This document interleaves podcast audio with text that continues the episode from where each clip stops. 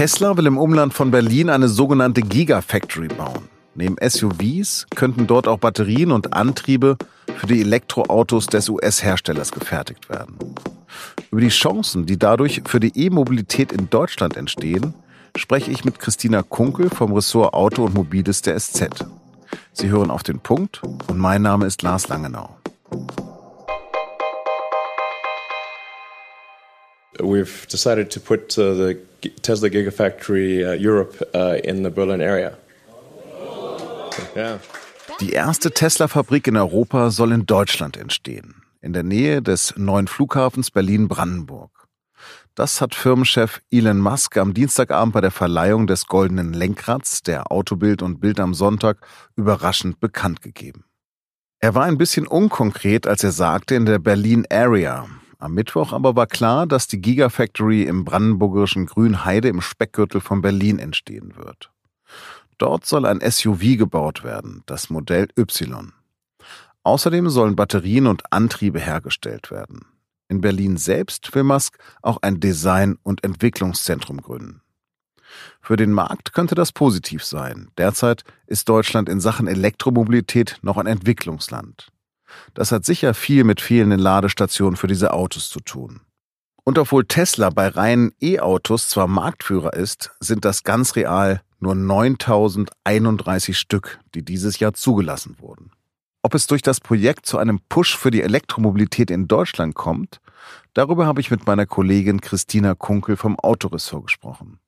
Christina, was glaubst du denn, was wird vorher in Betrieb genommen? Der Flughafen Berlin-Brandenburg oder die neue Fabrik von Tesla? Also ich würde fast darauf wetten, dass die Tesla-Fabrik vor dem Flughafen in Betrieb geht.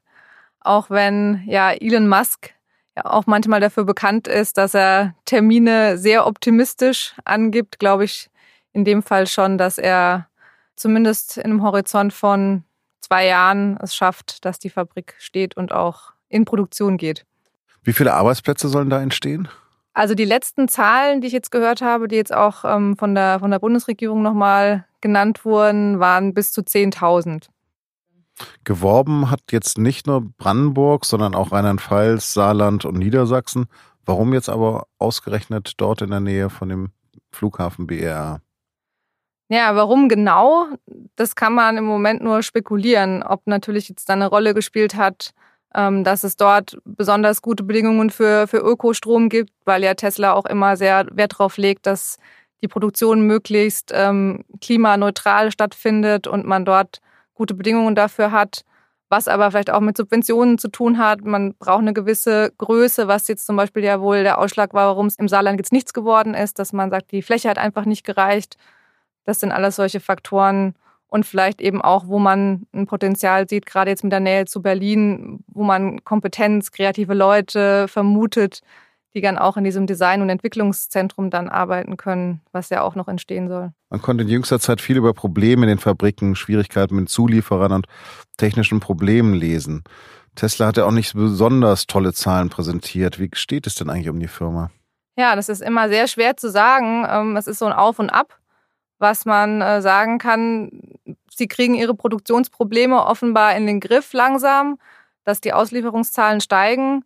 Geplant waren mal für dieses Jahr 360 bis 400.000. Das könnten sie knapp schaffen. Also, weltweit. Genau, weltweit.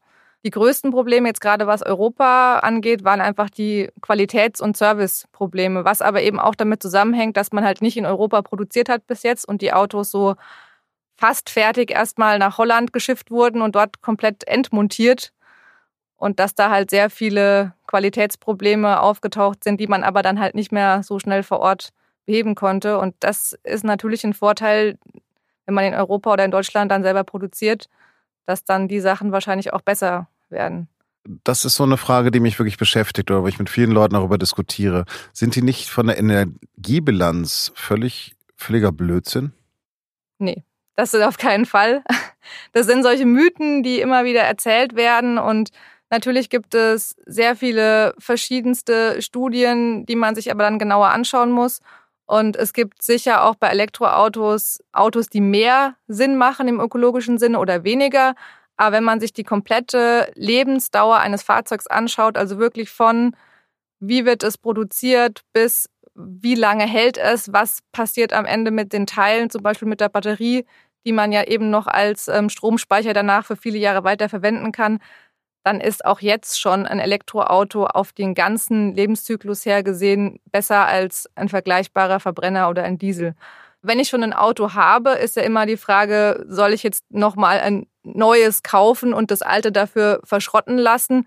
Da kann man natürlich sagen, bevor jetzt ein neues produziert wird extra dafür, fahre ich mein altes Auto erstmal weiter. Nur wenn ich jetzt sowieso vor der Entscheidung stehe und sage, ich möchte mir ein neues Auto anschaffen, was ist denn das Bessere?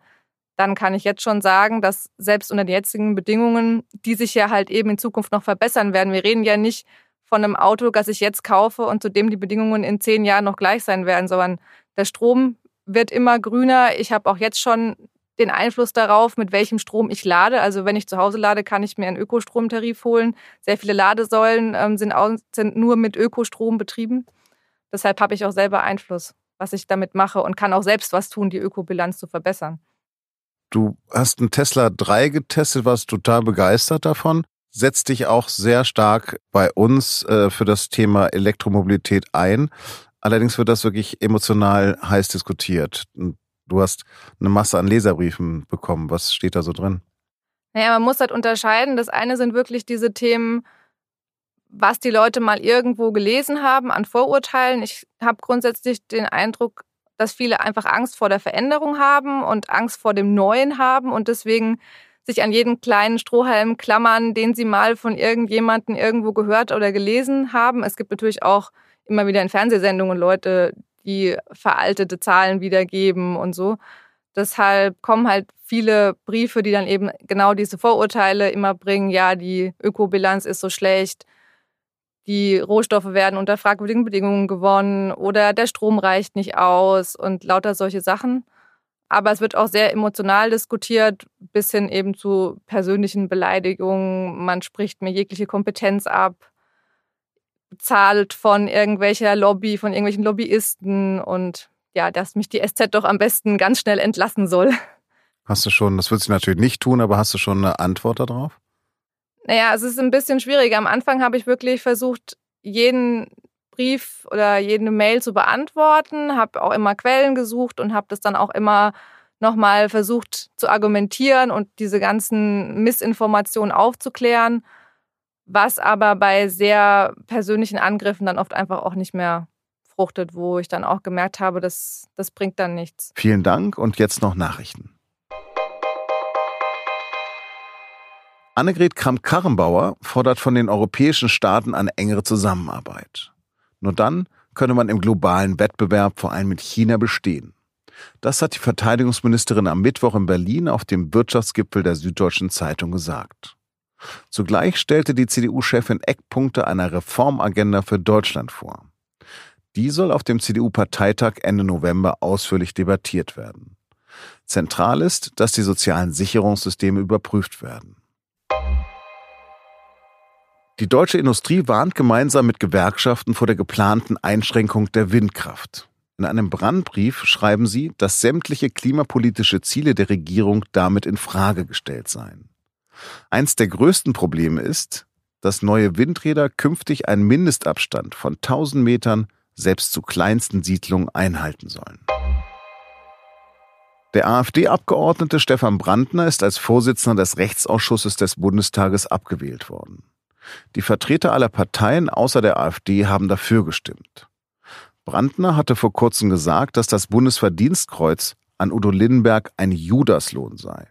Außerdem hat er mit einer fragwürdigen Reaktion auf den Terroranschlag in Halle sowie anderen rechtsextremen Aussagen für Aufsehen gesorgt. Er kommt aus der Zukunft und hat einen Auftrag in der Gegenwart. Er sieht aus wie ein Mensch, aber er ist eine Maschine.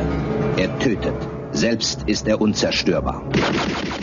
In Science-Fiction-Filmen wie dem ersten Teil vom Terminator von 1984 geht es letztendlich um künstliche Intelligenz, die sich über den Menschen erhoben hat. Doch was KI schon jetzt kann, was sie zukünftig können und was sie nie können wird, darüber habe ich in der neuen Folge unseres Recherche-Podcasts Das Thema mit dem SZ-Feuilleton-Chef Andrian Kreie gesprochen. Alle Infos zur Folge finden Sie auf sz.de-das Thema. Das war auf den Punkt. Redaktionsschluss war 16 Uhr.